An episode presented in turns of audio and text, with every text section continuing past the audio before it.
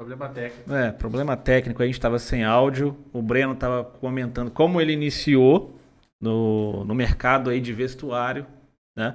Então ele, ele falou que ele começou, na verdade, com um amigo dele que ia para os Estados Unidos, voltava, né? Trazia algumas peças e ali ele fazia essa revenda.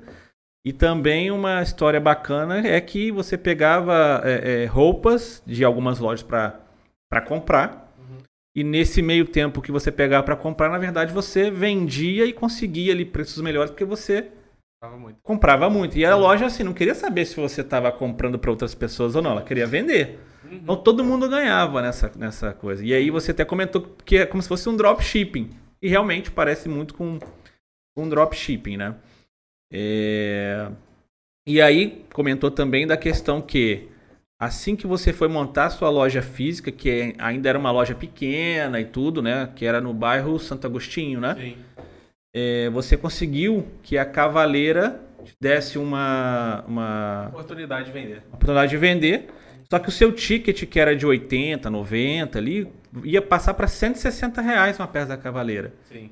E aí a gente comentou, poxa, para você aumentar o seu ticket assim, você precisa de ações. E você estava comentando agora que as suas ações, na verdade, foi começar a gerar lista de clientes, gerar Sim. leads, começando pelo Facebook. Perfeito. Né? E aí a gente postava né, nos grupos de Facebook. Nessa época eu não, não entendia de tráfego, né? Eu não sabia fazer tráfego. Uhum. Então a gente postava na, o Facebook entregava muito organicamente. Né? Entregava, eu lembro. Entregava na época muito. você colocava em grupo, parecia para muita gente. É. tinha poucos grupos, né? Isso que era bom. Então, assim, que eu me recordo aqui em Volta Redonda, sei lá, tinha uns 10 grupos aí de negociação, de venda. Cara, você postava ali, era muito difícil você não ter realmente visualização, sabe? Então a gente entregava muito organicamente também. E aí depois a gente começou a impulsionar.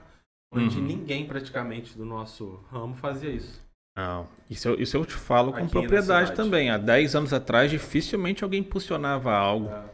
Então a é. gente passou né, a, a, impulsionar e aí a gente foi ficando mais conhecido. Só que eu tinha muita limitação. Primeiro, era um bairro não tão bem visto, assim, né? É um bairro de, de enfim, classe média baixa, enfim.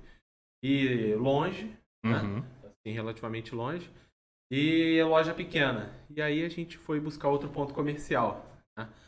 E foi aí que a gente foi para o bairro Retiro. Na época, abrimos uma loja em outro bairro com uma loja um pouco maior. A, a questão quando você foi para o Retiro, eu me lembro muito bem que você foi lá em casa. A gente conversou e você falou assim: estou com uma oportunidade no Retiro XX, YY, o valor é isso. O que, que você acha? Aí eu lembro que a minha resposta para você foi assim: ó, o Retiro tem um potencial que não dá pra gente entender. Porque lá, né, eu já trabalhei em loja de calçado lá, o, o Retiro é como se fosse uma cidade, cara. Vem gente de é. outras cidades comprar lá. Direto, gente de Barra do Piraí, gente de Vassouras, Resende, sabe? É, então eu lembro que eu falei com você, olha, é arriscado? É arriscado, mas você vai arriscar no lugar certo, ao meu ver. Uhum. Aí eu lembro que, eu, que você me falou o valor do aluguel na época. Aí eu, é, realmente é caro. Aí quando você falou assim, é, mas isso daqui eu vendo num sábado. Aí eu falei, cara, então mete as caras, cara. Vai embora, vambora, entendeu? Verdade. Eu lembro desse, dessa conversa. Pô, pra quem tava acostumado a pagar 550 reais de aluguel, ir pra um aluguel muito mais caro, né? Era realmente aquele friozinho na barriga, né? Sim, sim. Mas aí deu certo. Depois de seis meses a gente já tava alugando a loja do lado, quebramos, né? Lembro, lembro. E fizemos uma expansão, né? E, enfim, e continuamos fazendo trabalho. Uhum. viciado viciado em geração de, né, de base de cliente. Viciado uhum. em gerar mais cliente. Viciado. A gente fazia várias ações. No caso com loja física, é, indicações, né? É, enfim, isso foi aumentando muito o nosso fluxo de loja. Entendi. Imaginando que a nossa loja fosse um site, a gente aumentou muito o nosso tráfego. Uhum. A nossa conversão era alta, porque a gente aumentou também muito é, a quantidade de SKUs né, na loja. Então, realmente. Para quem não sabe, SKU é? Então, SKU é uma, uma linguagem de estoque só para simplificar. Cada produto, cor, ele recebe um código. É como se fosse um código universal para aquele produto. A gente chama ele de SKU. Uhum. Então, por exemplo, eu tenho uma camisa amarela. A camisa amarela tamanho P é um SKU, a minha camisa amarela tamanho M é um SKU, a minha camisa amarela tamanho G é um SKU, GG, uhum. entendeu? Então é. pode alguma espécie de código universal de identificação. Ou seja, aumentou produto. bastante o mix de produtos, de tamanhos, de cores, Sim. né? Então a pessoa chegava lá, ela realmente tinha muitas opções, não tinha para onde ela correr, igual ela chegar hoje numa loja e falar, ah, tô precisando de uma camisa amarela social. Sim. Cara, vocês tinham. Se a gente comprasse só PMG, a gente não teria né? Uhum. O GG, de repente, para atender aquela pessoa e cliente que às vezes não encontra o que ele quer, já tem outra visão, né? Uhum. Da loja e tal, e talvez nem volte. Então, é, enfim, e aí a gente começou a ter um fluxo de pessoas maior, né? Ah, essa loja do Retiro e a do Santo Agostinho também vinha junto. E a gente foi crescendo, ficando mais conhecido. Até que chegou um momento que um concorrente nosso foi lá e o concorrente na época, né, e quis vender o negócio dele. Uhum. E o negócio dele era muito mais antigo que o nosso, mais, muito mais famoso, com a base muito maior de clientes. Físico também é um negócio, né? E aí a gente analisou a proposta dele compramos. E aí então foi nossa terceira loja. A minha meta era abrir uma loja nova a cada seis meses. Uhum. A gente foi conseguindo fazer isso. Né? Até a gente chegar no, no, na, quinta loja e a, a, gente vai amadurecendo, né? A visão. Sim, muda. sim prioriza mais qualidade do que quantidade hoje, mas antes a gente queria crescer a qualquer custo. Né? E aí eu comprei esse negócio dele e a gente pegou a base de clientes dele, que era uma base extensa, e a gente conseguiu ir tocando esse negócio, que era de masculino e feminino. Nosso negócio uhum. sempre foi masculino e calçado. Então realmente foi mais um desafio. Né? Era uma outra marca e tal um outro perfil de cliente também. E aí, no caso, nessa loja você não colocou o nome know-how, né? Ele ficou. Não, ainda a gente usou o nome que ela já tinha. Uhum. Né? Na época era House. A gente usou ah, sim, a House, House Boutique, né? Isso. Usou o nome dela, porque uhum. já tinha a base. Se a gente mudasse o nome, você pode ser que a base de cliente não quisesse mais ir lá. Sim, sim, sim. Então, enfim, a gente ficou com a House, né? E logo após a House a gente abriu mais uma loja. Ficou naquele prazo mais ou menos seis meses e abrimos outra loja. Foi a loja da Vila Santa Cecília.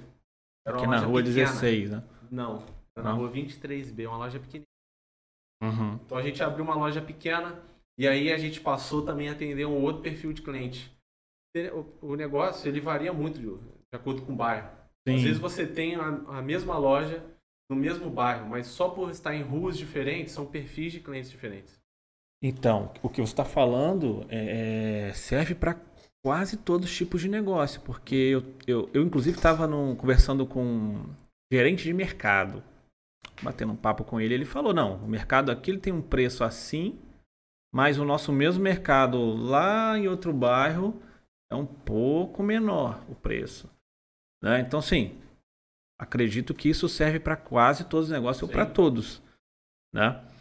É, e esse novo perfil de cliente na Vila, que perfil que é esse?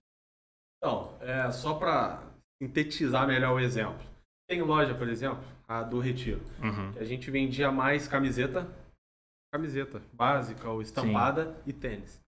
Aí tinha loja, como por exemplo, Vila, que já tinha perfil de cliente mais casual e mais social.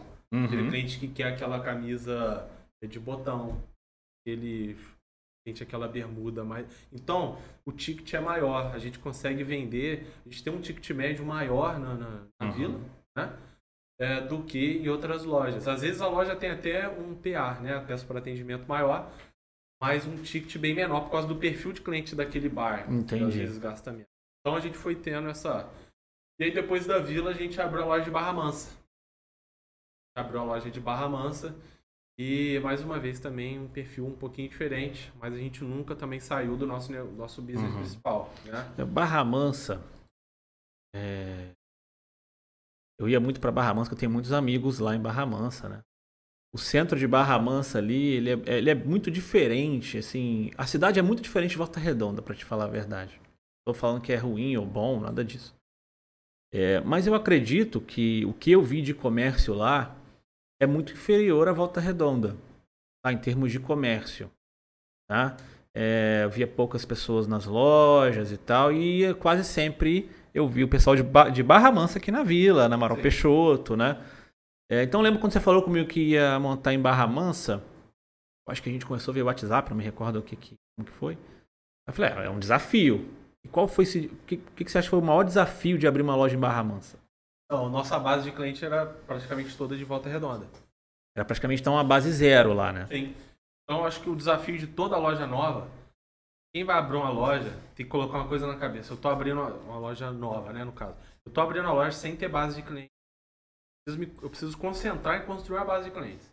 Então precisa realmente ter um capital de giro, é, um dinheiro guardado, porque tem aquele, aquele uhum. prazo para ela né, é, construir a base de clientes dela.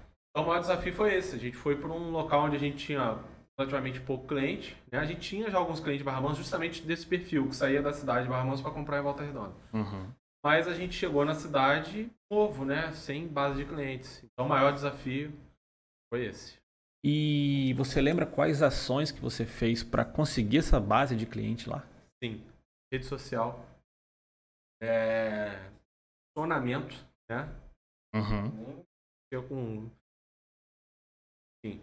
É, impulsionamento, é, grupos de Facebook na época que também entregavam muito. A loja de Barra tem muito tempo. Grupos de, de Facebook mais voltados para a cidade, uhum. panfletagem, entendeu? É, enfim, mas o maior aliado nosso realmente foi a rede social.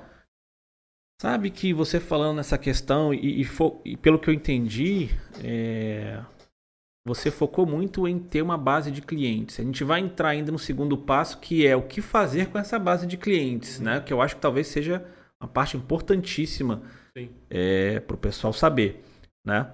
Mas vocês, eu acho, na verdade, que tem muita loja que não só de roupa, outras lojas que não se atentam a fazer uma base de clientes. Sim. E quando a gente pensa isso, que uma loja talvez ali que vende pastel não tem uma base de clientes. Hum. E que quando o cara está comprando o pastel, ela pode ter. Ela pode pegar a informação do cara e ter e, sei lá, e usar isso de uma forma interessante para ela.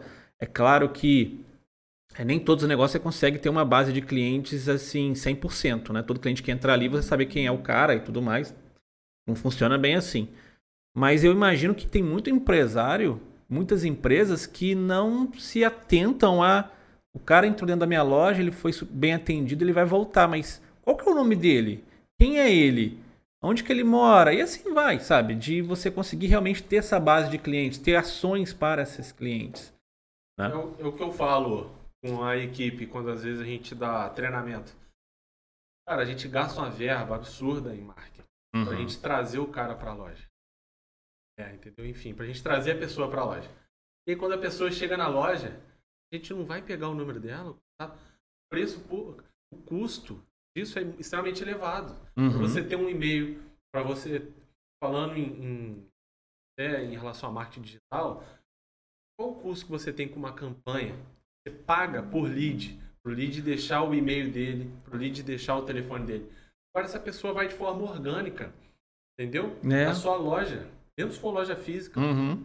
Como que você não pega o contato da pessoa e não administra essa pessoa? Sim, sim. Você não tem lucro vendendo uma vez para a pessoa. Você tem lucro vendendo repetidamente essa pessoa.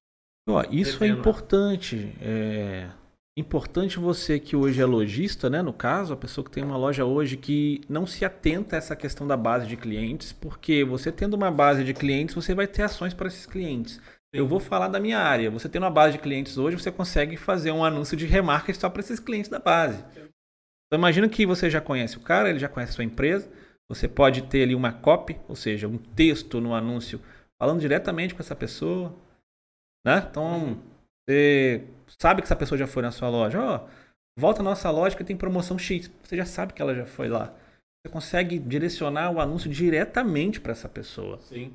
Né? Sim. Eu só dei um exemplo aqui. Tem vários exemplos. Então... Pode ter certeza que a conversão vai ser maior. Com Não sei nível geral, mas para o nosso negócio, sempre anúncio que a gente trabalha com um público quente, ou seja, um público de remarketing, né? Uhum. O nosso ROI é muito maior. Sim, entendeu? sim. Porque são públicos que já entraram em contato, já tiveram contato com a gente, com o nosso site ou com a loja física nossa. São públicos que às vezes já compraram com a gente. São listas de clientes nossos que deixaram seus e-mails para receber uhum. newsletter, entendeu? Então, é, realmente eu acho um absurdo não administrar a base de clientes. loja, essa loja que eu peguei, cheguei lá, os vendedores não salvavam os números dos clientes. Cara. Entendeu? E eles eu descobri que eles estavam perdendo muitos clientes pra gente na know-how. Porque um dos nossos segredos na know-how é, primeiro, trabalhar muito. Né? E, só que, segundo, né? trabalhar de forma inteligente. Uhum. A gente trabalhava de segunda a segunda. Eu não sei o que é feriado, domingo, Quant, desde quando Quantas vezes eu. que eu morava bem perto da loja do Retiro, quantas vezes eu desci no domingo ali com meus filhos e tal, e você tava lá tirando coisa do carro para colocar na loja Sim. e vice-versa. A gente era pior que chinês. Entendeu? Então, é, a gente administrava muito bem a base, a gente pedia indicações uhum. e tal. Então, a gente trabalhava muito depois ali com WhatsApp, né? WhatsApp. E, e tem uma, uma coisa que, na verdade, eu falei com você há pouco tempo, e a primeira vez que eu fui na sua loja, né, a gente estava negociando o e-commerce e tal, eu fui na sua loja. Eu fiquei lá cerca de uma hora me impressionou as pessoas ali. Isso tem muito tempo, essa loja lá no Santo Agostinho ainda, que era, era uma loja menor e tal. Me impressionou o, o as pessoas irem na loja para ficar conversando. E eu ficava pensando comigo, né? Eu, cara, não é, não é possível. Os caras vêm na loja ficar conversando, galera, tipo assim, tinha quatro, cinco, os caras chegavam e tal, via uma camisa, nem comprava, mas saía. Eu imaginava duas coisas. Um, esse cara, por estar aqui toda hora, esses caras, que não era só um, era um mulão de gente, uma hora eles vão comprar. Essa Sim. é a primeira coisa. E a segunda coisa, quando você fideliza o cara num nível gigante desse, o cara não pensa nem em outra loja onde falar roupa e ele vai indicar para todo mundo. Sim. E aí só. É, é, depois que eu fui nessa loja, eu fui na loja do Retiro, eu vi a mesma coisa, cara. Uhum. Aí depois eu fui na loja Santo Agostinho, que você abriu outra lá. Mesma coisa. Eu falei, que, que, que isso, cara? Parece igual na época de Lan House, que o pessoal ficava lá, às vezes nem comprava, comprava, mas nem jogava Sim. nada, ficava conversando. Verdade. É porque a gente já tinha visto muito isso na reserva. Ao invés da loja ser um ponto de venda, a loja tem que ser um ponto de encontro. Entendeu? Uhum. Então, é, a gente priorizava muito isso, de fidelizar a mesma pessoa, sendo a gente mesmo. E, enfim, e tratando todo mundo bem igual, entendeu? Uhum. Então, é, tendo essa ideia de ponto de encontro. Entendeu? A, a, não só a gente se preocupava em construir a base, mas também em reter a base. Uhum. Então a gente gostava realmente de conversar com os clientes, de, enfim, de interagir trocar com ideia, eles, né? trocar ideia, de oferecer uma cerveja. Uhum. Hoje em dia, muitos negócios fazem isso, mas na época. Na época, não. não.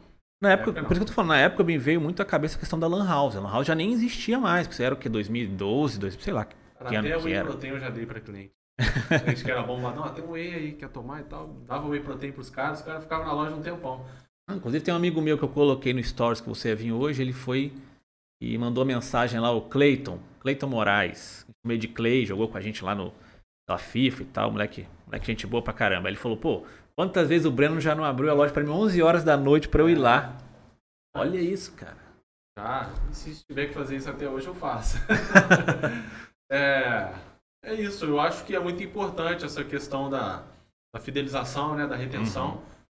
E também é porque eu sou assim. É, aí onde que eu ia chegar. Você não conseguiria fazer isso se você não fosse assim. Eu não sou, é, eu sou assim. Eu não, não, não, sou o tipo de pessoa, eu nunca fui, né? É, a forma como eu fui criado, né, meus princípios, é, nunca foram de uma pessoa que iria menosprezar ou uhum. enfim. Então eu sou assim.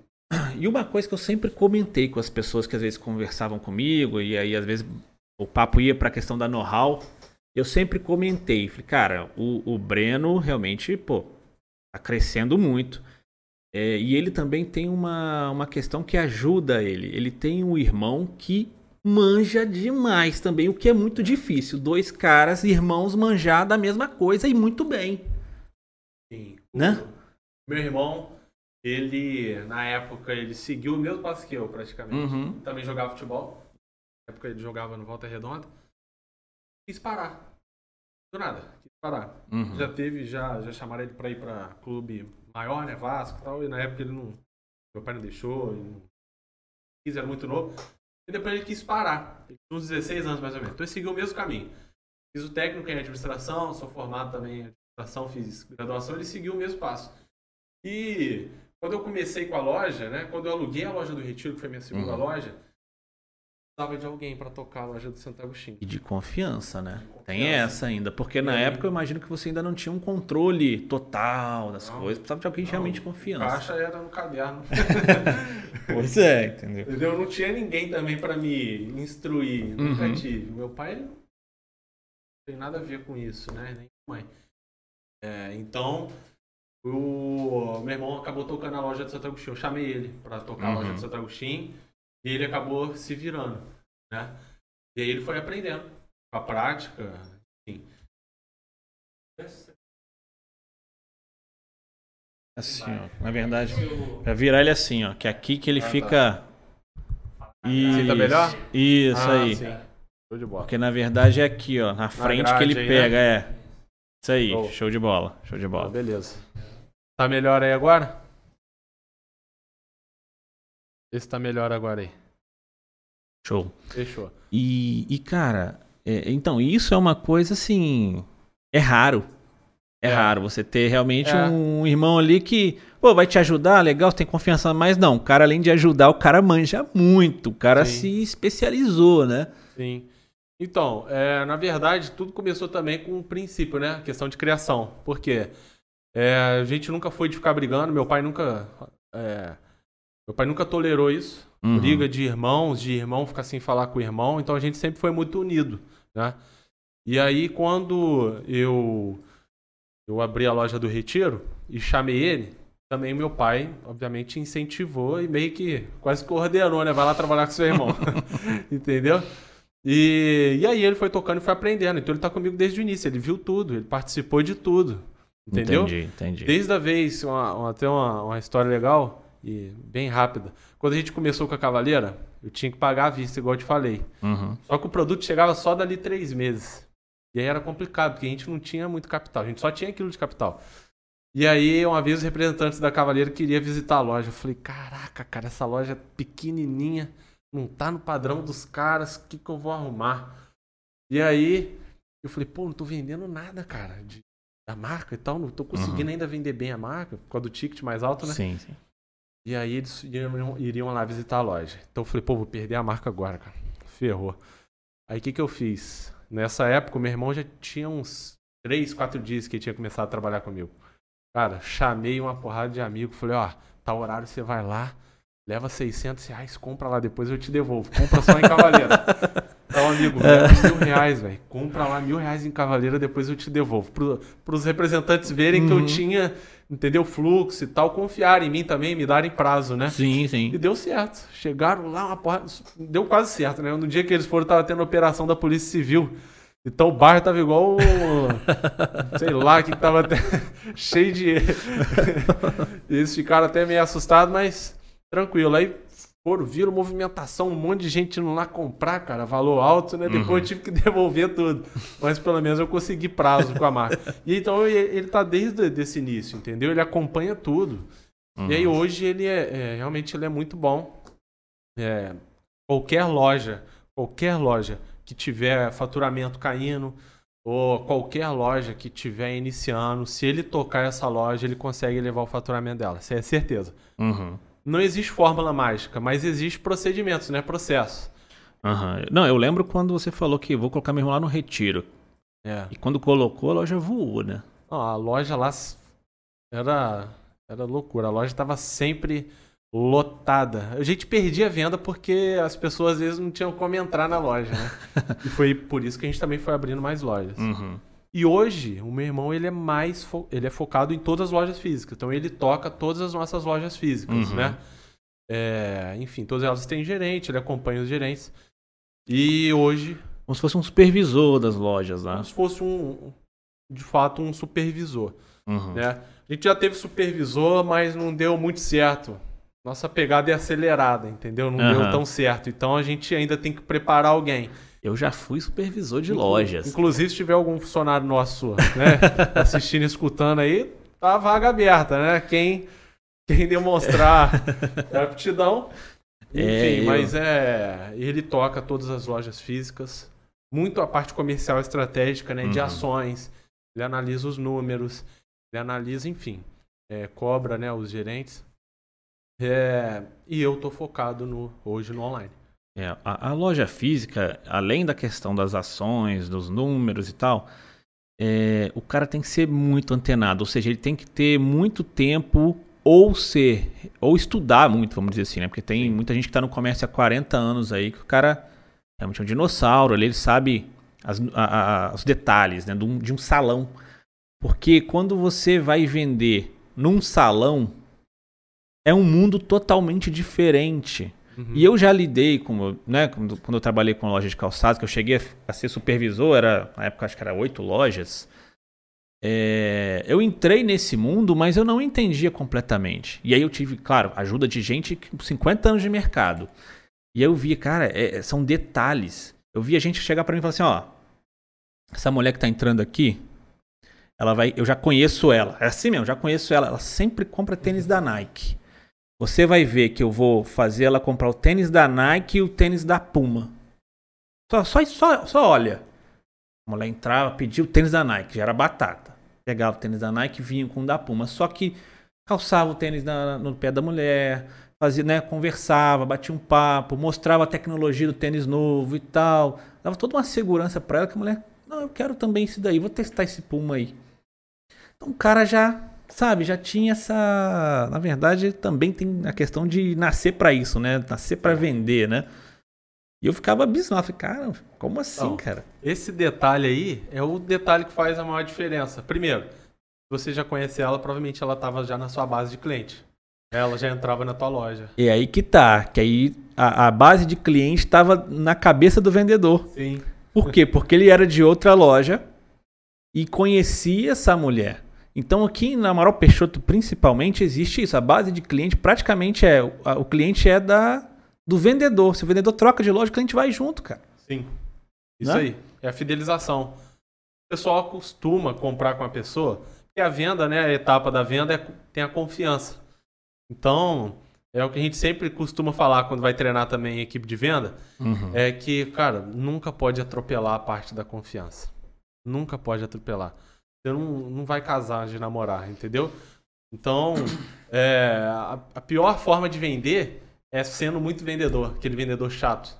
Ah. Entendeu? Então, abordar, perguntar se a pessoa quer uma água, enfim. Parte da confiança, né? Conquistar a confiança, mostrar que uhum. você está ali para ajudar, não só para vender. Para ajudar a encontrar o produto que ela quer, o que ela precisa. E, e, então, quando você fideliza esse cliente, quando você conquista a confiança dele, para onde você for, provavelmente esse cliente vai também. Uhum. E, enfim, a gente trabalha muito também em cima disso. Né? A gente sempre trabalhou muito em cima disso. A gente se preocupa muito com essa questão. E o Ítalo, obviamente, ele sabe trabalhar muito em cima desse, desse quesito, entendeu? E é uhum. o que ele uhum. faz também com as lojas. E eu lembro também que, na época, é, você vendia só roupa. E aí... Hum foi também o desafio de vender calçado. Sim. Que você também, assim, você não manjava de calçado, eu lembro disso. Uhum. Né? Que inclusive a gente conversou porque eu manjava. E eu lembro que eu falei com você, cara, vai, só vai. Porque calçado tem algumas. É, não é que é facilidades, mas tem algumas vantagens com relação à roupa na hora de vender. Uhum. Né? E como que foi essa transição? Não transição, né? Porque você não deixou de vender roupa, mas colocou esse, esse mix também de calçados dentro da loja. Acho que foi no Retiro isso, não foi? Foi. Foi o seguinte. A gente estava com a loja do Retiro, né? Assim que a gente mudou.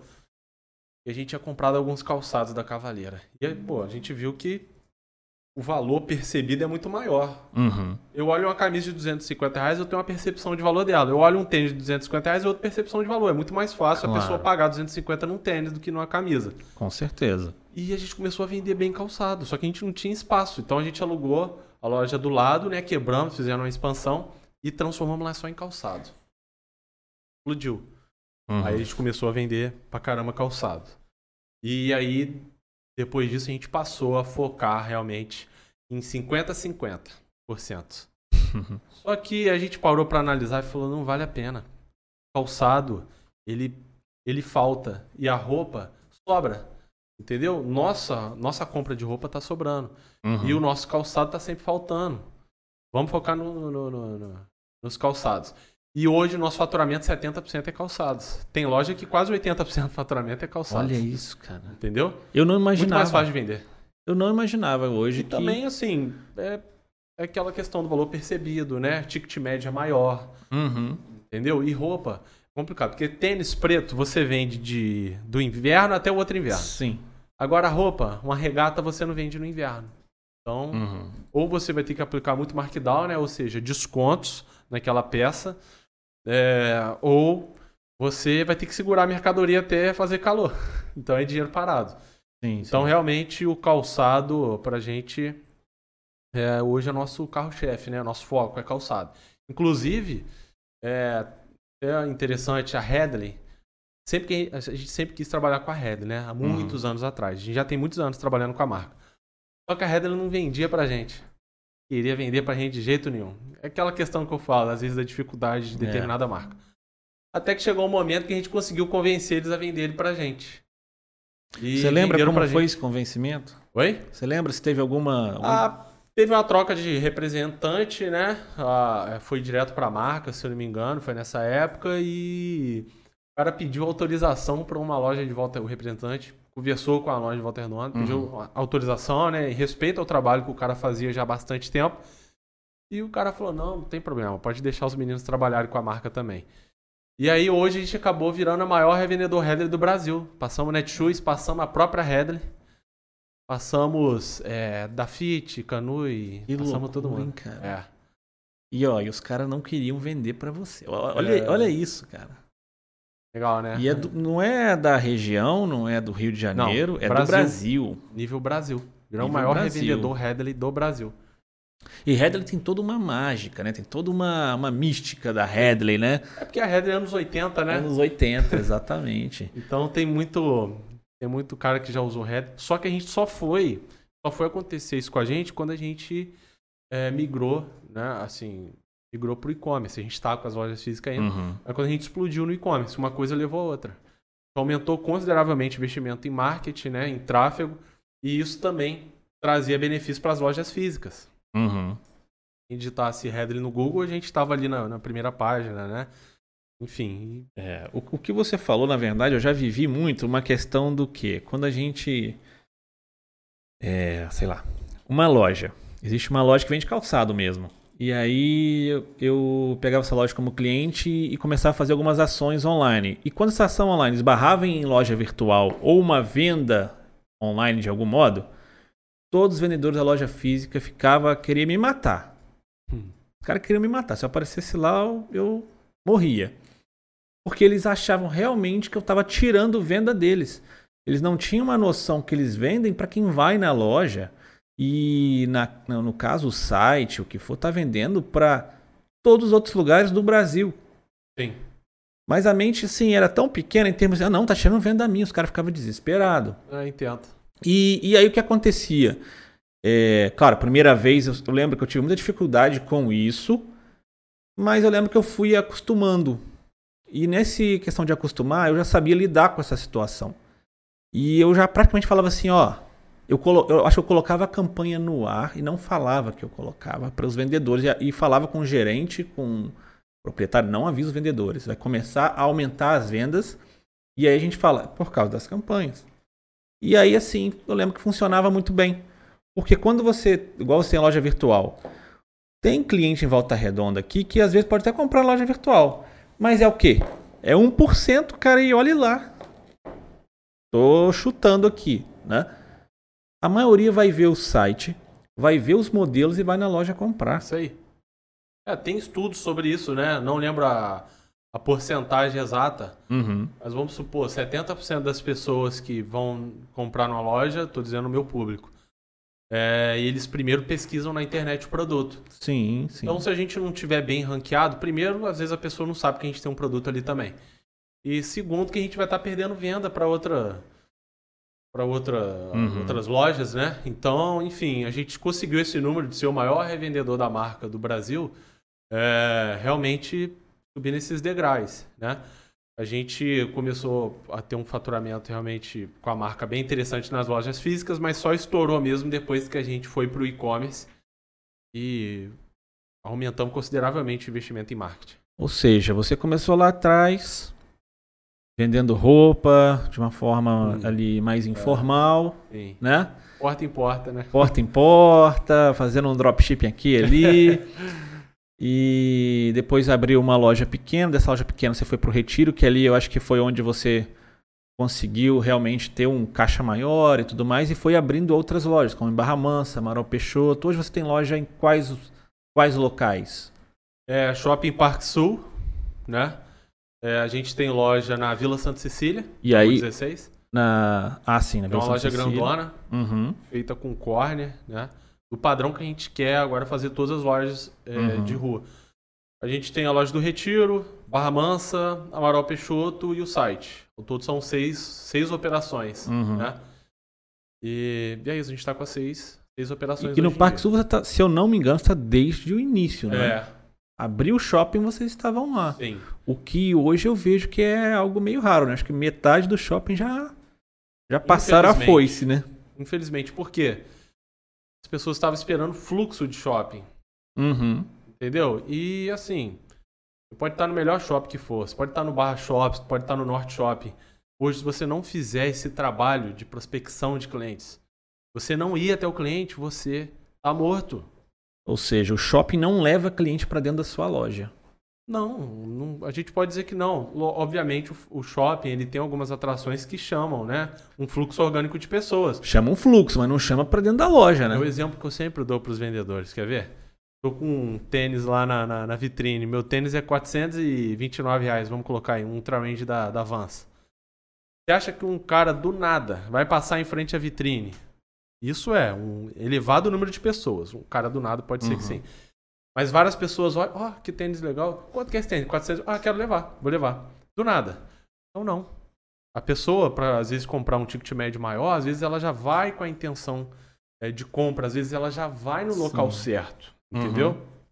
Então, depender de fluxo de rua ou fluxo de shopping é burrice.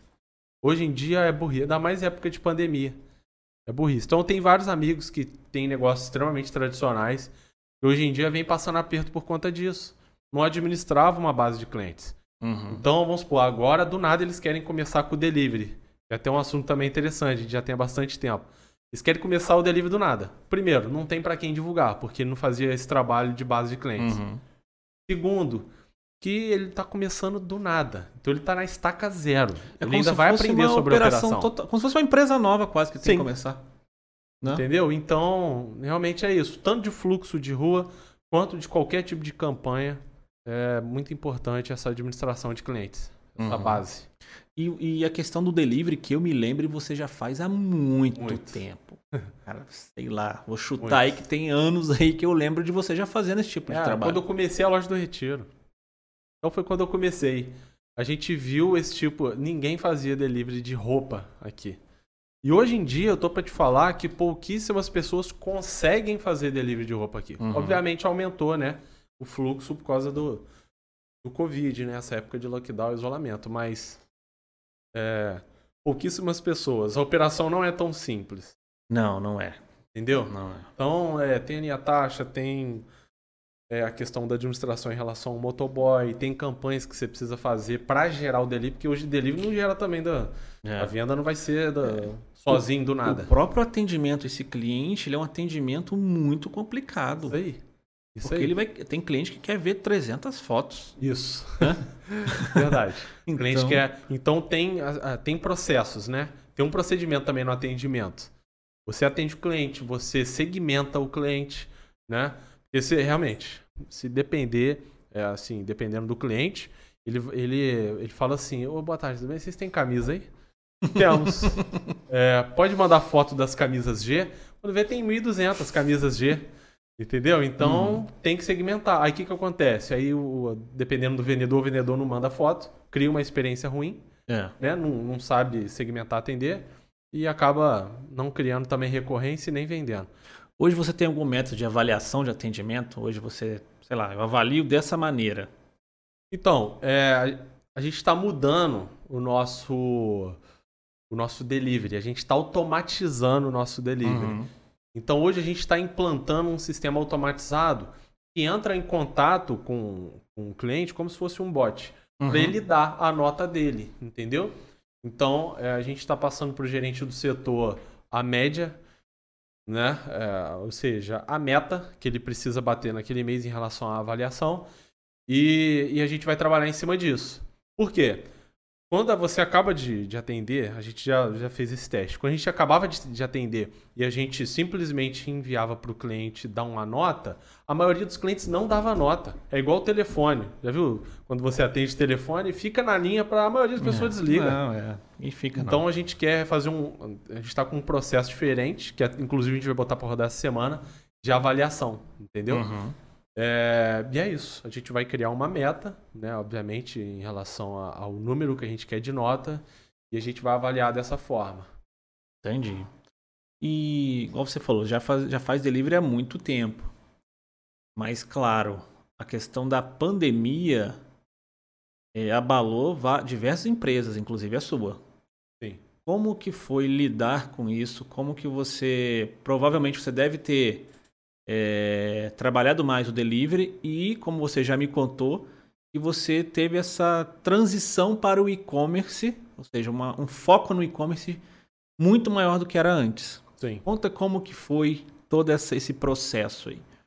Então, é, chegou a pandemia, pegou, ninguém achava que ia ser desse jeito, né? Não. Quando tava na China, pessoal, ah, deve ficar porque já teve, né, um coronavírus uma vez. Essa é a segunda vez. Né? Ó, eu... Só que o primeiro não quando começou lá e tal, eu lembro que eu tava eu ia pro Rio direto, né? E eu lembro que eu tava num hotel no Rio, Copacabana, no hotel lá e tal. E fui pro meu quarto, peguei o elevador. Quando eu entrei no elevador, entrou acho que era russos. Tudo com máscara, luva. E eu assim, que isso, cara? É. Foi a primeira vez que eu vi um negócio assim, na, do meu lado, sabe? Que isso? Isso era final de fevereiro, sei lá quando que era. Loucura. Aí eu, beleza, fui pro corredor, mais gente de máscara e, e era gringo, porque gringo já tinha esse negócio de uhum. não vamos dar mole. Beleza, voltei para Volta Redonda, cheguei aí mais uma vez lá, mas acho que foi eu fui no mesmo dia e voltei. E quando eu cheguei aqui, eu já cheguei já com sintomas. Olha que loucura isso. Então foi no comecinho do coronavírus. Pô, você pegou o importado, né? É. Você pegou ali, né? É, então, quando veio, cara, a questão do vírus, quando eu vi que fechou São Paulo, uhum. falei, já era. Vai fechar. É. Falei, vai fechar. E assim, nosso site, ele é novo. Né? Uhum. Assim, relativamente novo. A operação mesmo, a gente tocando e, enfim, focando nele. A gente sempre, a gente teve site antes de ter a loja física. Uhum. Só que a gente nunca focou eu não sabia vender online.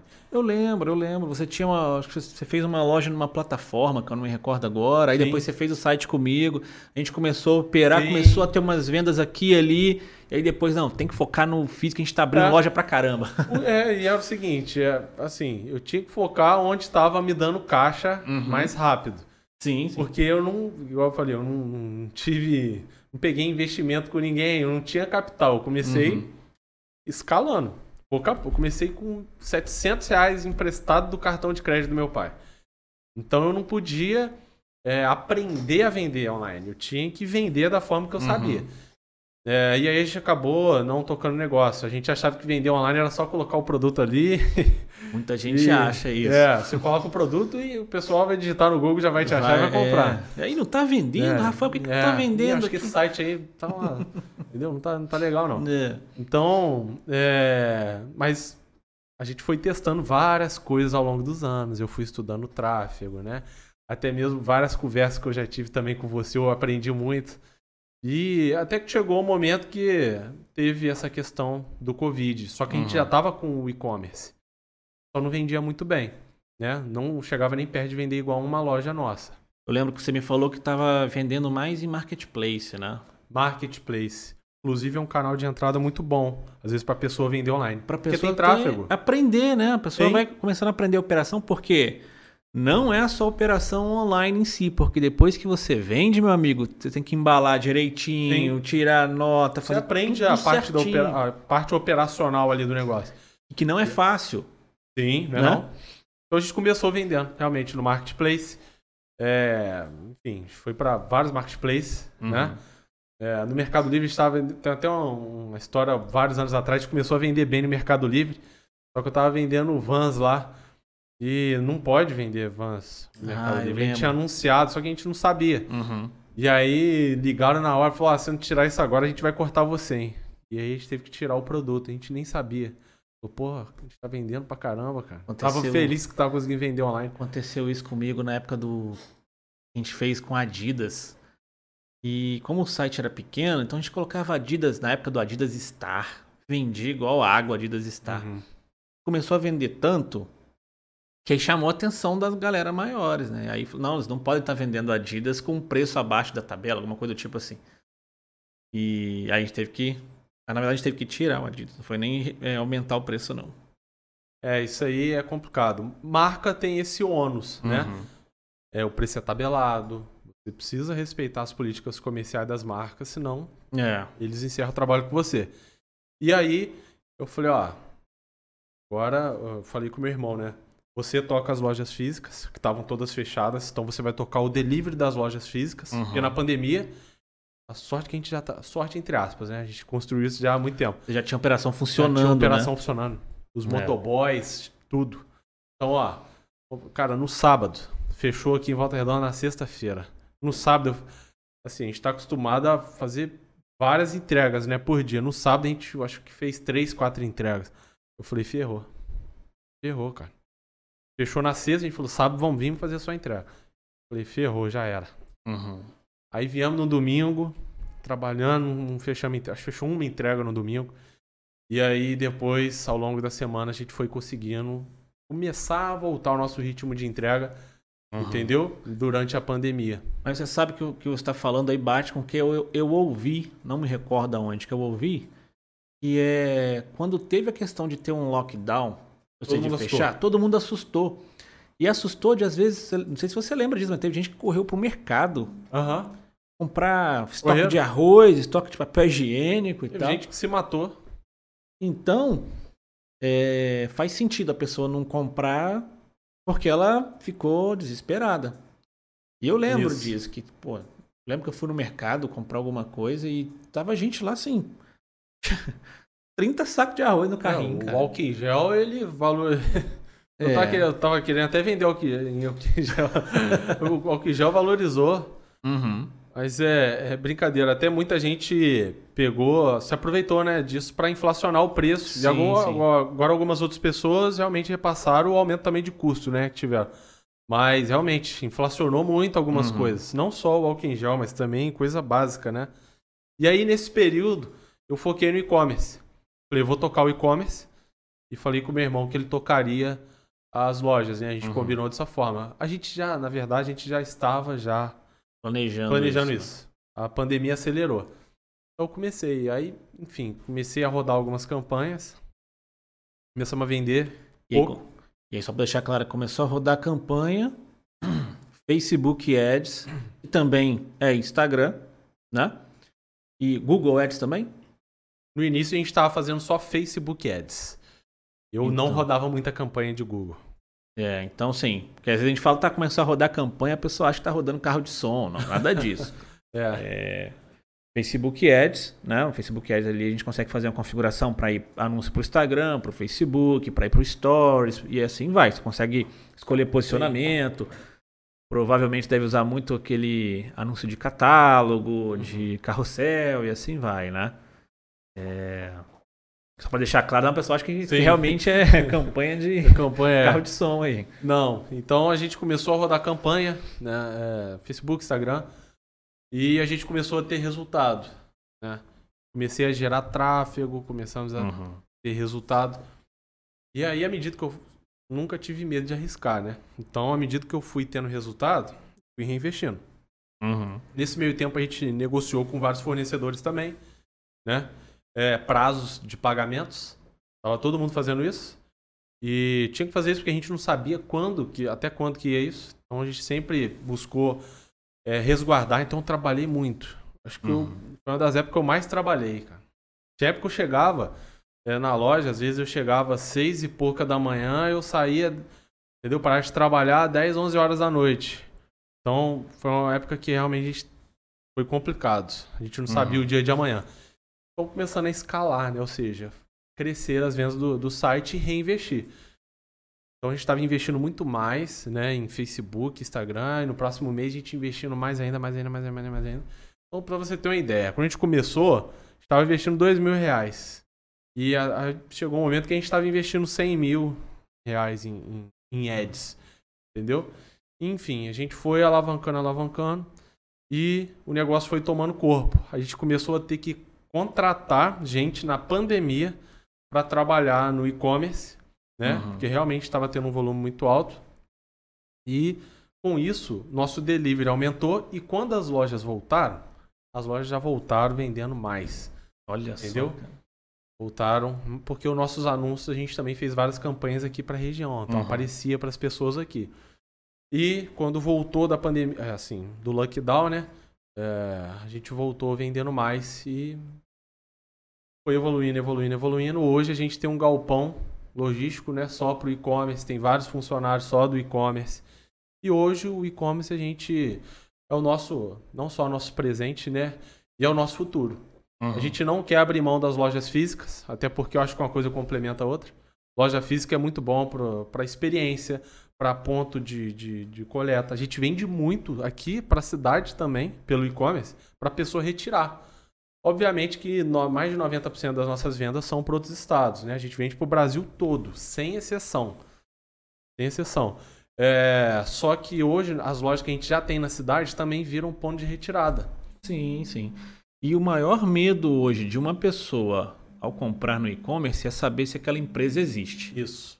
Aí vamos ver que a know-how existe não só uhum. com uma loja, em várias lojas. É um ponto positivo. Né? Uhum. Então só aí já quebra é essa vantagem. objeção, né? Sim. Ponto e... positivo.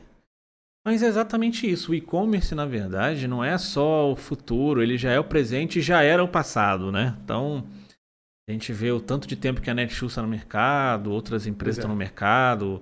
Há 10 anos atrás, eu já eu já estava no e-commerce de, de artigo esportivo e tal. Trabalhei em alguns outros e-commerce, participei de criação de outros e-commerce, sim. E é sempre muito prazeroso, porque você vê a coisa acontecer e é muito legal. Você, caramba, tá começando a vender, tá começando a. Você vê que a operação é muito processo, o e-commerce é muito processo. Sim. Porque ele, no, no, na loja física, tem muito lado humano, né? Você está ali atendendo e no e-commerce tem processo. E esse processo, às vezes, vai da troca de um botão, cara. Sim. Por. É, e isso é muito louco, porque, claro que tem a parte humana também. Porque quando a pessoa fica assim, hum, será que essa loja existe? Será que esse essa roupa é de qualidade? Será que essa roupa é legal? Ela procura quase sempre um atendimento humano. WhatsApp, Sim. chat, o que seja. Uhum. Mas se essa pessoa é, já quebrou essa objeção dela, ela praticamente vai entrar num fluxo ali quase que automatizado. Sim. Né? E isso estando certinho, cara, é muito legal. Então, por exemplo, tem empresas. Eu comprei um negócio na Amazon hoje pro, pro meu filho, de escola e tal, um livro. E a Amazon é sensacional, né? Porque é. eu comprei 5 horas, 5 e meia já tinha enviado com rastreamento e tudo. Eles são. É absurdo. É absurdo. Estão prometendo entregar, acho que quarta-feira. Mas é um absurdo. E outras lojas que eles enviam para você o pacote, embalado direitinho, ó, tá indo agora. Aí manda foto. Acho muito legal também. É... E aí, é claro, tem lojas grandes que às vezes não. Ah, não vou fazer isso não, porque vai ficar mais lento o processo, vai ficar não sei o quê. Acaba já fazendo o normal ali, uhum. né? Mas é muito de processo. Sim. E, assim, trabalhar com processos fica mais fácil até você contratar gente. Já que vai contratar gente, vai encaixar dentro do processo, né? Sim. Porque e... às vezes você, na loja física, vai contratar gente e aí nem todos os processos de uma loja física consegue ficar 100% direitinho no fluxo. Uhum. Aí fica, você tem que realmente acompanhar muito mais o cara, né? A loja física, ela depende muito do fator humano. Eu tenho, vamos, vamos supor um exemplo, você tem quatro vendedores na mesma loja. Às vezes um vendedor vende muito mais do que os outros três. Uhum. Entendeu? Sendo que o produto é o mesmo, a praça comercial é a mesma, a condição de pagamento por cliente é o mesmo. Entendeu? Só que aquele cara, ele tá fazendo melhor o processo, ou ele tá escalando melhor o processo. Sim, sim. Entendeu? Ele está pegando aquilo e escalando aquilo, né? Aumentando aquilo. Uhum. Então... É, eu, eu, vi isso acontecer mesmo. Tem dois vendedores, recebem o mesmo número de clientes, porque às vezes é rodízio, né? Uhum. Dependendo. E um cara vendeu, sei lá, 50 mil, outro 15 isso mil. Isso aí acontece em todo comércio. Em todo porque comércio. a venda ali, o varejo físico, ele, ele depende muito do lado emocional também do vendedor. Exatamente. O online não, ele é automatizado. Exatamente. Você cria o processo, você automatiza. O cara, sei lá, briga com a esposa, vai trabalhar, ele, querendo ou não, às vezes é. não consegue separar. Por quê? Porque ele é um ser humano. Não cara. consegue oferecer, de repente, um produto a mais para o cliente que quer comprar. Porque às vezes ele tá, entendeu? Tá mal naquele dia. Uhum. Tá com algum problema realmente. Enfim, então tem esse lado. É, o e-commerce, ele realmente ele tem uma vantagem. Agora você falou a questão da Netshoes. É, tem um livro, até a biografia deles, que é muito interessante eu não me engano, o nome é Sem Limites. Não é o filme, não, né? Igual uhum. que tem um filme aí que é Sem Limites, né? É Sem Limites, se eu não me engano. É, depois você poderia até colocar aí o. Uhum. Se puder pesquisar pra gente é, aí o nome. A biografia da Netshoes. Cara, eu li essa biografia, excelente. E às vezes você olha uma empresa igual a Netshoes, que vende 2, 3, 4 bilhões ao ano, uhum. fala, caraca, os caras estão. Acho que os caras já começaram assim. O cara vendia sapato na garagem do tio dele. Entendeu? Uhum. O cara já quebrou loja em shopping. O cara veio. Entendeu? O cara tinha cinco lojas, mas eram mini lojas e que depois ele focou né, no e-commerce, Netshoes, e fechou as lojas para se concentrar no e-commerce. Em questão, depois de pouco tempo, ele realmente estourou e já estava vendendo mais de um bilhão por ano. Então tem coisas que realmente a gente acha que está muito distante. Igual eu, quando eu comecei, às vezes eu olhava, mas eu sempre gostei de ler biografia uhum. e me inspirar em determinadas empresas e pessoas para chegar lá. E aí a gente vê que a própria Amazon. Entendeu? Sim, sim. A própria Amazon. Pô, se você ler a biografia da Amazon também. também, você vê, né, a biografia do Jeff Bezos. Você vê que como ele começou, como que foi passo a passo, uhum. até ele uhum. chegar hoje na gigante que a Amazon é. Então, é, é até uma dica. Se inspire em alguém uhum. que é líder do seu setor, leia estude como aquela pessoa chegou lá e siga os passos. Sim, porque às vezes a pessoa. É uma coisa polêmica aqui agora. porque às vezes a pessoa se acha tão boa que ela, ah, não vou, não vou ver isso, não, não vou ler isso, não. É. não vou... Ela se acha boa zona. Aí vai, aí quando fala, vai nadar com tubarão, é engolido. Sim. Ou às vezes tem também aquela pessoa que é bom, mas não se acha bom. Sim, não confia. Não confia nela própria. E aí não faz. Exatamente. É. Então, assim, eu já, eu já, né, já vivi muito com.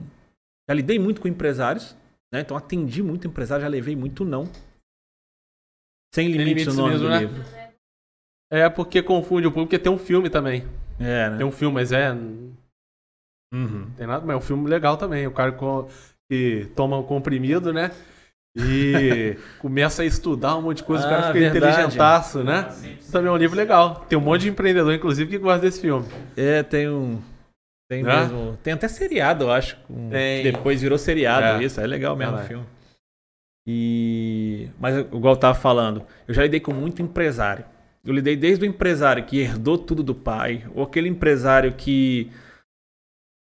É, teve assim, conseguiu construir algo do nada né? E, cara, na boa, o cara herdou tudo do pai, cara, legal. Agora, manter é difícil, cara. Se o cara tá mantendo, ele tem sim todo um, né, um, um ele estudou, ele tá conseguindo, né, fazer todo um trabalho legal ali para manter aquilo. Não é bem assim, ah, porque acontece muito isso, né? O cara fala, ah, tá lá porque é sorte, tá lá porque fez isso desmerecer, né? Isso acontece muito, eu vejo. Eu vejo, eu, eu acompanho os podcasts também. E nos podcasts, às vezes, os caras falam de um comediante do outro. Não, ele tá lá por causa disso, não sei o quê. Cara, não é bem assim, não, cara. Não é não. Tem muito. Inclusive, Volta Redonda aqui, eu conheço muitos empresários que os caras. Eles, assim, igual a sua história, você começou do nada, e, né, e hoje tem uma empresa aí é, saudável, que inclusive a gente vai entrar também, que eu vou te perguntar daqui a pouco, se você quer, vai querer franquear um dia essa empresa, tenho certeza que já pensou nisso. Mas tem muito empresário em Volta Redonda aqui, Barra Mansa e tal, que os caras começaram do nada, às vezes com uma ideia, às vezes com. Sim. Meio que do nada. Entendeu? Sim. É, é a questão disso, é realmente confiar, entender que tudo é um processo. Por isso que eu indico muito questão de biografia, uhum. e você vê que... É real, né? É real. Eu gosto muito também de é, tanto biografia, tanto filmes também, que, que passam coisas reais ali, né? Inclusive, ontem eu vi um filme que achei que ele era totalmente real, não era, que é o Recomendo, em Quarto de Jack. Bom filme. Mas. Mas realmente você entende que, cara, isso é possível. É.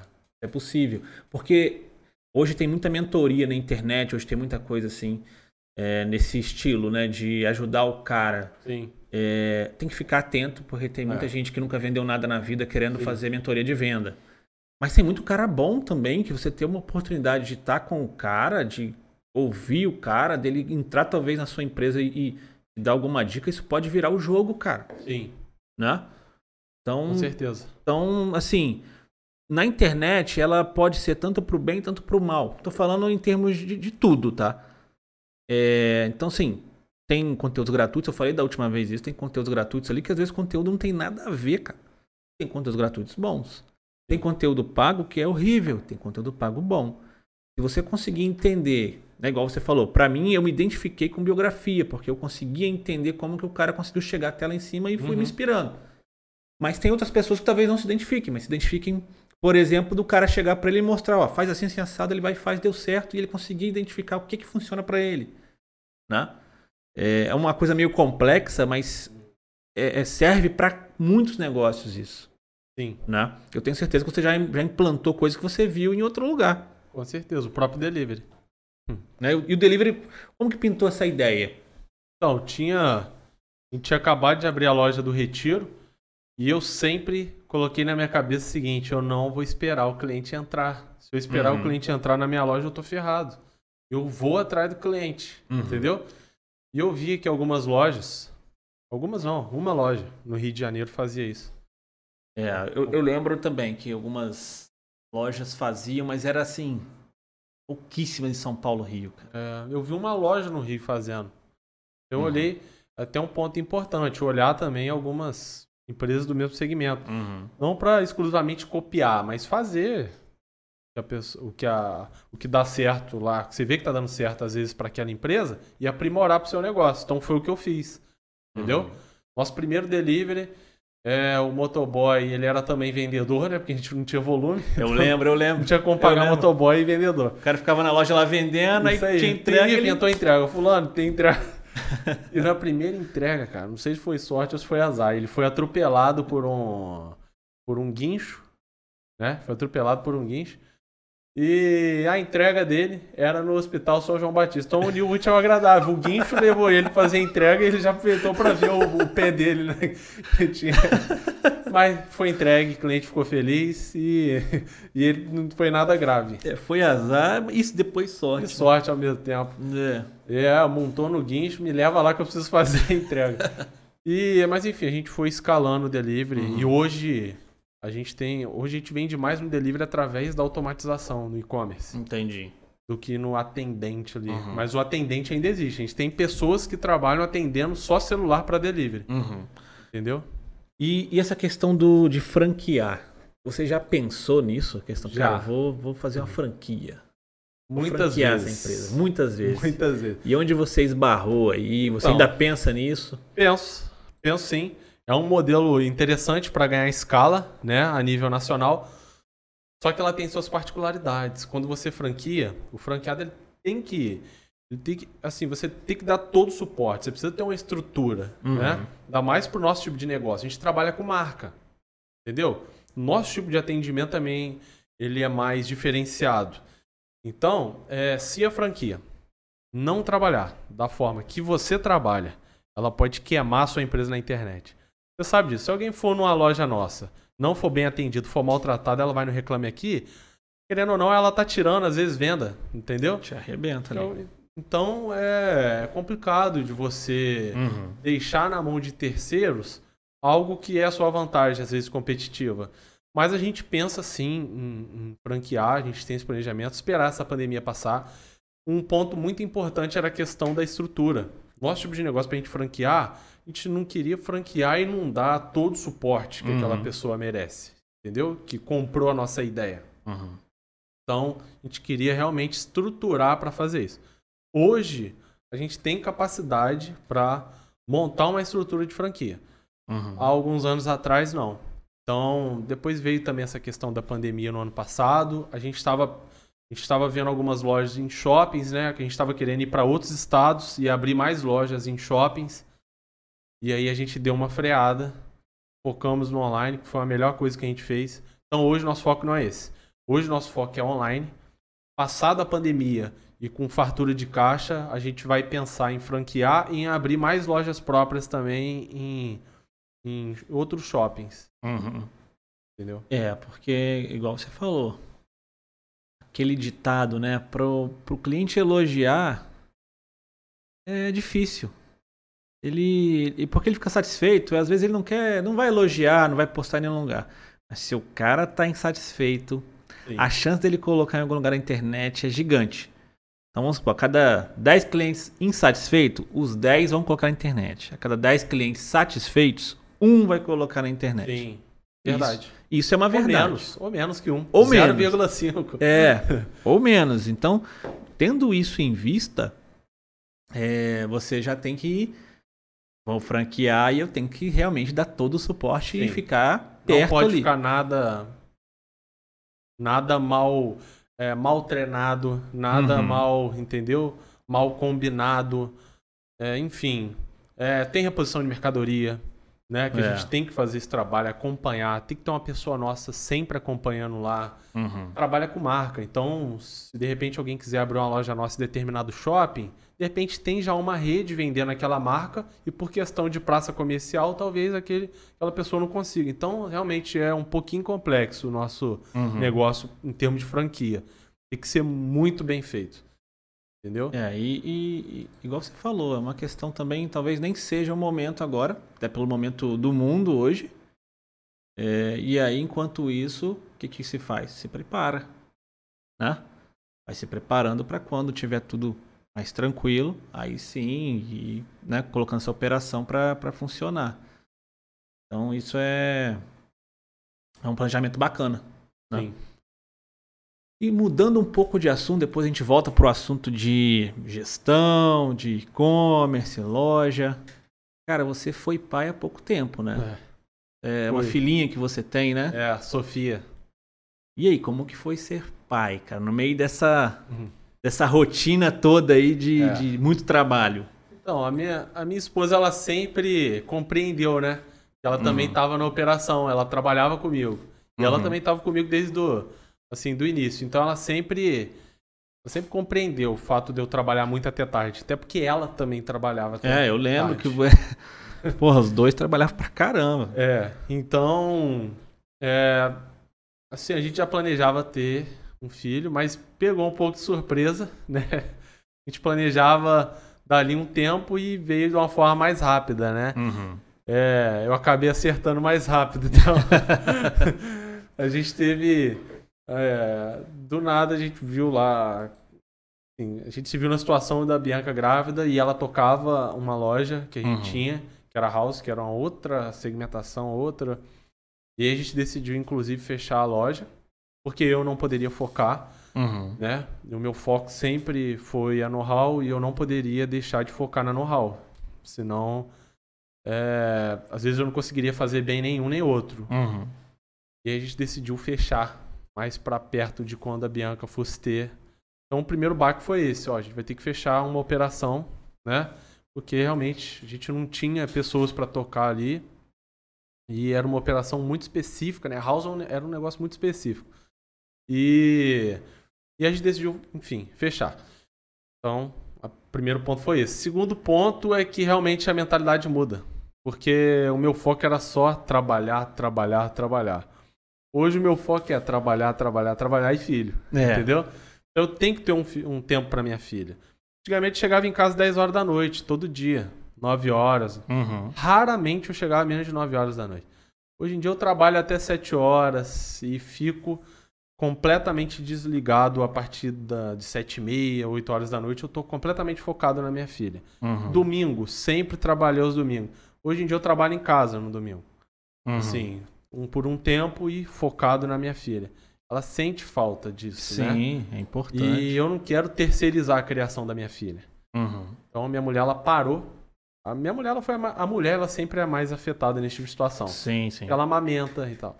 Então a minha mulher ela realmente ela parou é, toda a rotina dela profissional para dedicar a minha filha, entendeu?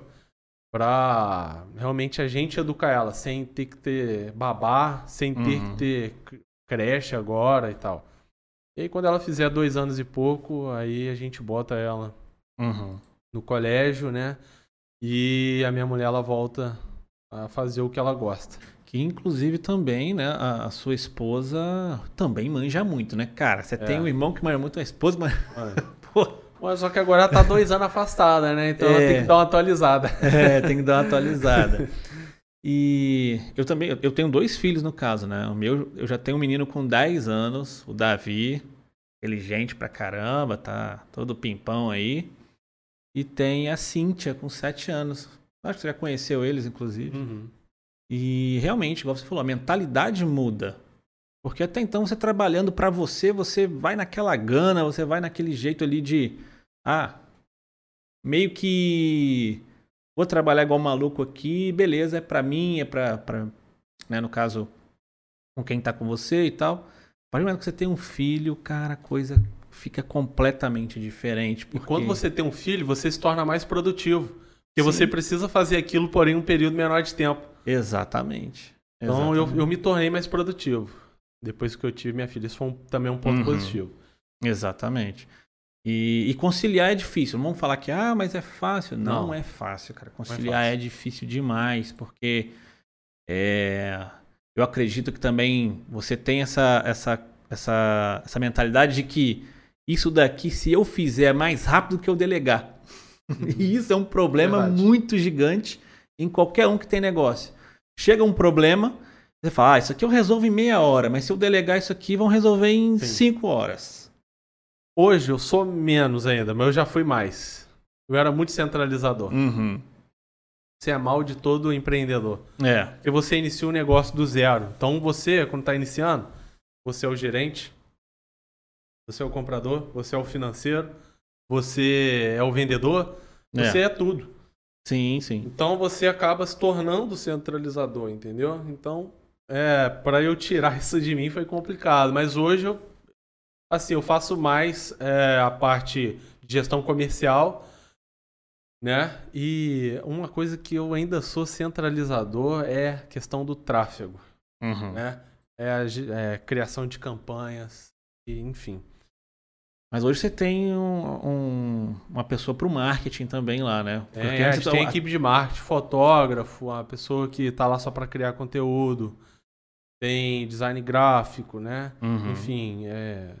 mas eu acabo às vezes meter- me metendo muito nesse. É, não, não tem como, cara. É, igual eu tem falei, isso é um exercício diário. É igual o Steve Jobs que se metia no produto, né? É, a gente acaba sendo centralizador em É. alguma área. Minha É. área é vendas, marketing. Sim, é exercício diário, não tem como. Você Sim. vai vendo que, ah, eu acho agora esse meu colaborador aqui está conseguindo fazer de um, jeito que eu acho legal. E aí você vai pegando mais confiança até você conseguir delegar tudo. Tem gente que consegue delegar um dia, no outro dia já foi, já. Já era. É, mas é muito difícil, cara. É. Eu, muito assim, eu tenho uma equipe muito boa. Minha equipe de marketing é muito boa. Uhum. Criação de conteúdo, eu era centralizador também. Não sou mais, eu nem olho. Assim. Uhum.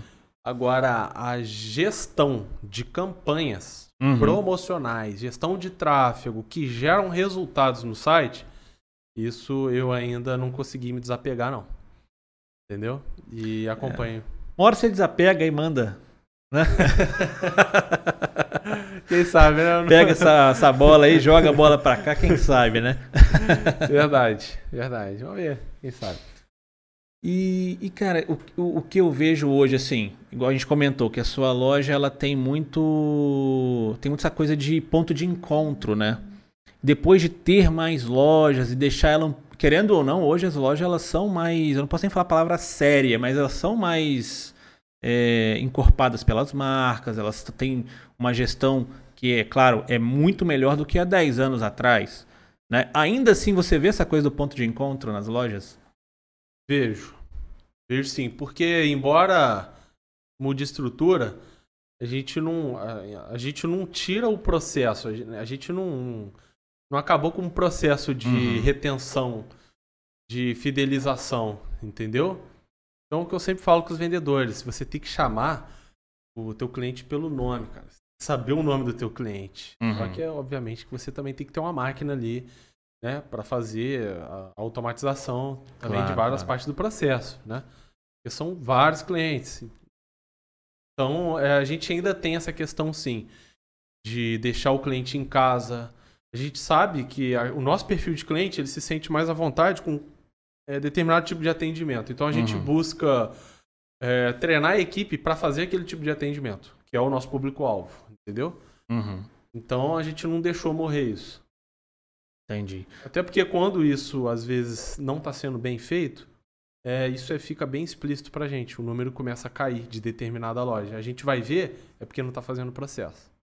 Uhum. Entendeu? Tem isso, como? Isso é Pessoa, é processo, produto. Se o teu faturamento cair, dá uma olhada no seu processo. Uhum. Se o processo está sendo seguido, é, dá uma olhada nas pessoas. Se tá tudo ok, dá uma olhada no produto. Às vezes você não tá com grade ou você tá vendendo o produto errado. Você tá vendendo o produto certo mas para o público errado. É o exemplo que a gente falou desde no início da conversa. Uhum. Varia, né? De acordo com o bairro, com tudo.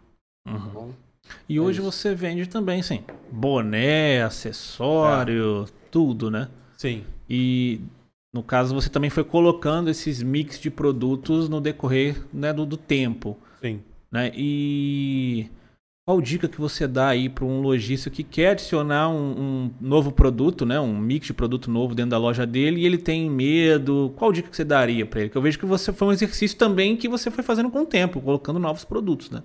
Sim. É, então, até um erro que a gente cometeu, eu até falo o pessoal não cometa esse erro. 80% do que é, você vende vem de 20% de, às vezes dos produtos. Entendeu? Por quê? Eu queria ter várias marcas. Uhum. Então, tinha época que numa loja de tantos metros quadrados, a gente trabalhava com 40, 50 marcas. Foi um erro muito grande. Concentra, seja o melhor naquele tipo de produto ou naquela, naquele mix que você mais vende. Uhum. Foi o que a gente fez com a Headley, foi o que a gente fez com a Vans. Pô, eu trabalho com a Headley, então a gente tem que ser o maior vendedor da Headley do Brasil. A gente trabalha com vans.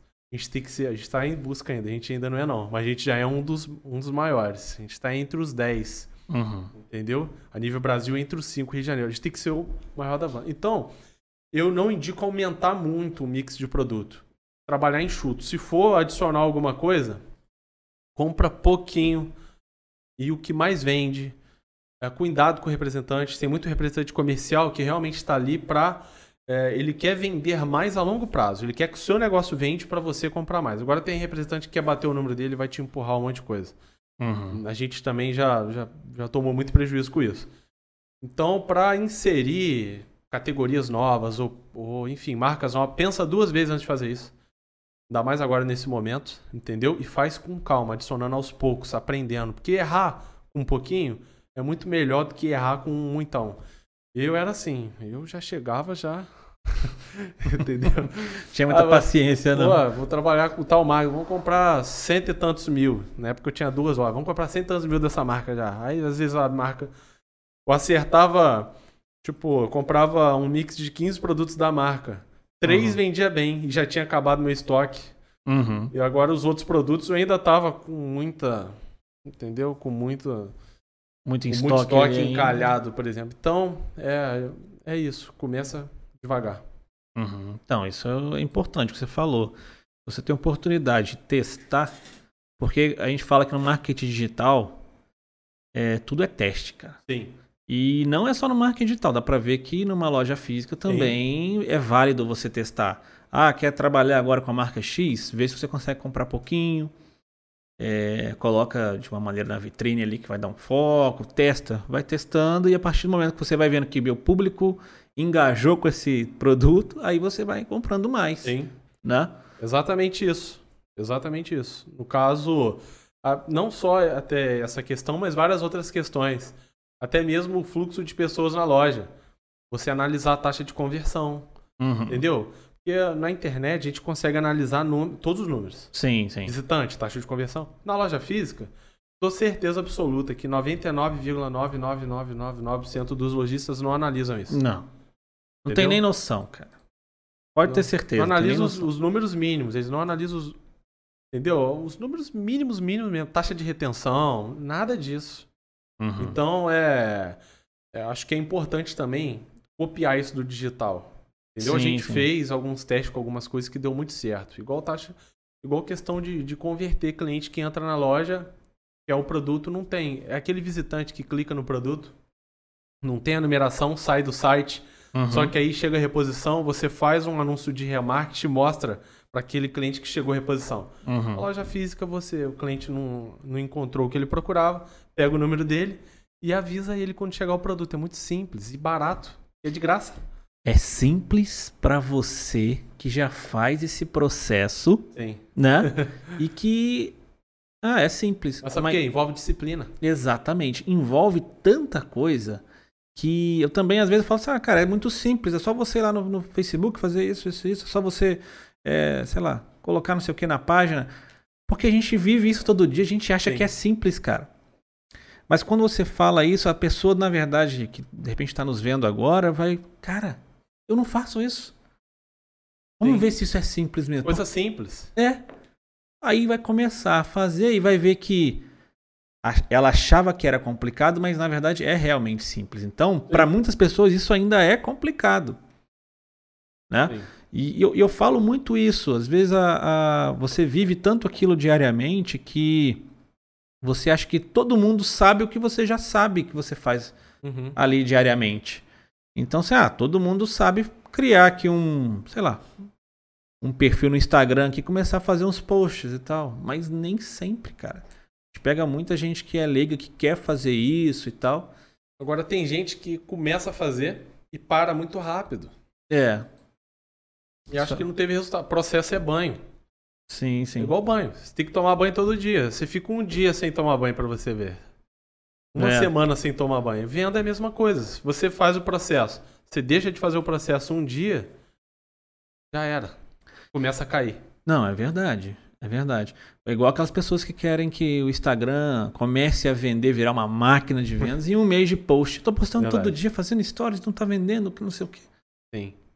Até você, né, explicar que é uma construção. E aí tem os anúncios que podem ser um atalho para ela começar a vender e assim vai. Então ela pega um milhão e investe em tráfego numa vezada só. É, é, é, é o jeito. Pode ser aí. que ela tenha resultado. o ROI não é certeza de ter, né? Retorno. É, resultado né? ela tem. O ROI já, já, já não já sabe, mais, né? É complicado. E outra coisa também que a gente falou muito sobre gerar lista, né? Gerar lista é importante. No, no digital a gente fala gerar leads.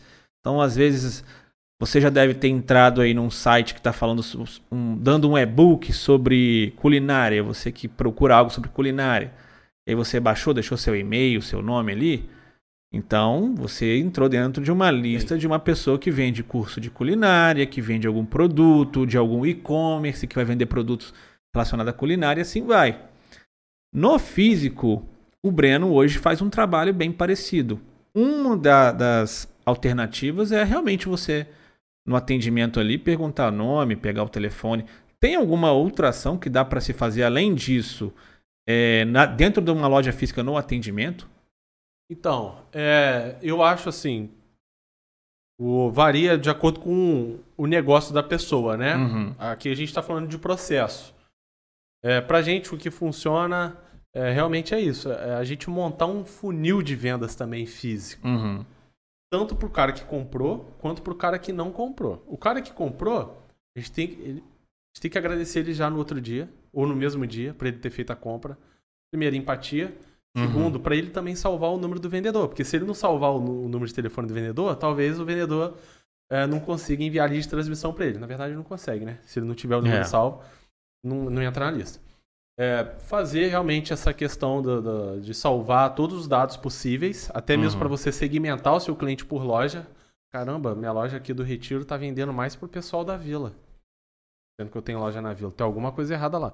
Enfim. Uhum. É, e fazer realmente essa administração do pós-venda. Entendeu? É, só que aí que tá, segmentar também o pós-venda. O cliente, hoje em dia existem ferramentas, sistemas para fazer isso. Uhum. Mas para não ter que investir isso de cara, faz uma planilha, pô. Entendeu? E como seria planilha. essa segmentação do pós-venda? Seria o seguinte: o cliente que está há mais de um mês sem comprar, o cliente que está há três meses, o cliente que está há seis meses, o cliente que está há mais de um ano. Então você trata aquele cliente de forma diferente. Uhum. Não é em relação ao tratamento de educação, não é isso. O tratamento é o seguinte: o cara que está ali um mês, você faz determinada campanha. O cara que está um ano sem comprar, cara, manda um cupom pro cara de determinado valor. O cara que está há seis meses, manda determinado cupom. Dependendo do negócio, o cara que está mais de um ano, já era. Você perdeu uhum. o cara. Você conquistar o cara de novo é complicado. Então, se você montar essa toda essa etapa do pós-venda, realmente vai ser muito mais fácil de você vender de novo para essa pessoa, uhum. de você reter a pessoa. E no e-commerce a gente também tem algo parecido com isso, né? Que é o que a gente chama de funil de venda. Você tem, você pode ser o melhor gestor de tráfego, se você não entender de funil de venda do seu negócio em específico, não. você não vende. Exatamente. Ou então você vende, mas você perde dinheiro. Entendeu? É, só também para falar de forma resumida do, do, funil, já que a gente tocou no assunto, a gente estava falando de, de leads, né? O primeiro passo que a gente faz é gerar os leads. Geração de leads. Depois uhum. a gente passa a nutrir esses leads, que é uma outra etapa do nosso funil. E no, na parte final, a gente busca vender para esses leads. Então a gente pega o e-mail da pessoa, por exemplo, cadastre-se e receba cupons diários na marca Vans.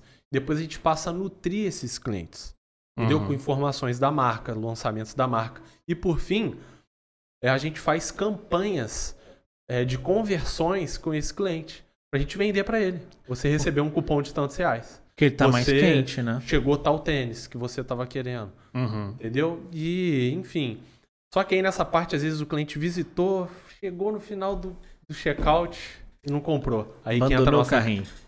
aí que entra nossas campanhas de remarketing, né? Uhum. É o que o pessoal fala sobre a geladeira. Você entra na, na Casas Bahia para ver uma geladeira, a geladeira não sai da sua tela. Então, enfim, são processos, né? E isso dá para replicar também, de certa forma, no, no físico, é o que a gente tenta fazer. Se sim, a pessoa sim. entrou na tua loja, é a tua oportunidade. Não perde essa oportunidade. Agarra. Dá mais agora. Para a pessoa sair de casa, é, no, nessa época de coronavírus, entrar na tua loja, a pessoa ela tá com a intenção de compra. Se você não conseguir vender para ela naquele momento, a gente tem que vender em algum momento para ela. Uhum. Entendeu? Não, é o que você falou realmente é verdade. O cara para sair de casa hoje, para ir em uma loja, porque ele, a intenção de compra dele é muito grande. Sim. Ele não tá indo, ah, deixa eu ir pesquisar preço, porque o cara às vezes não vai ficar saindo pesquisando o preço aqui e ali, porque a gente tá no meio de uma pandemia, né? E, pô, tem questão do tempo também.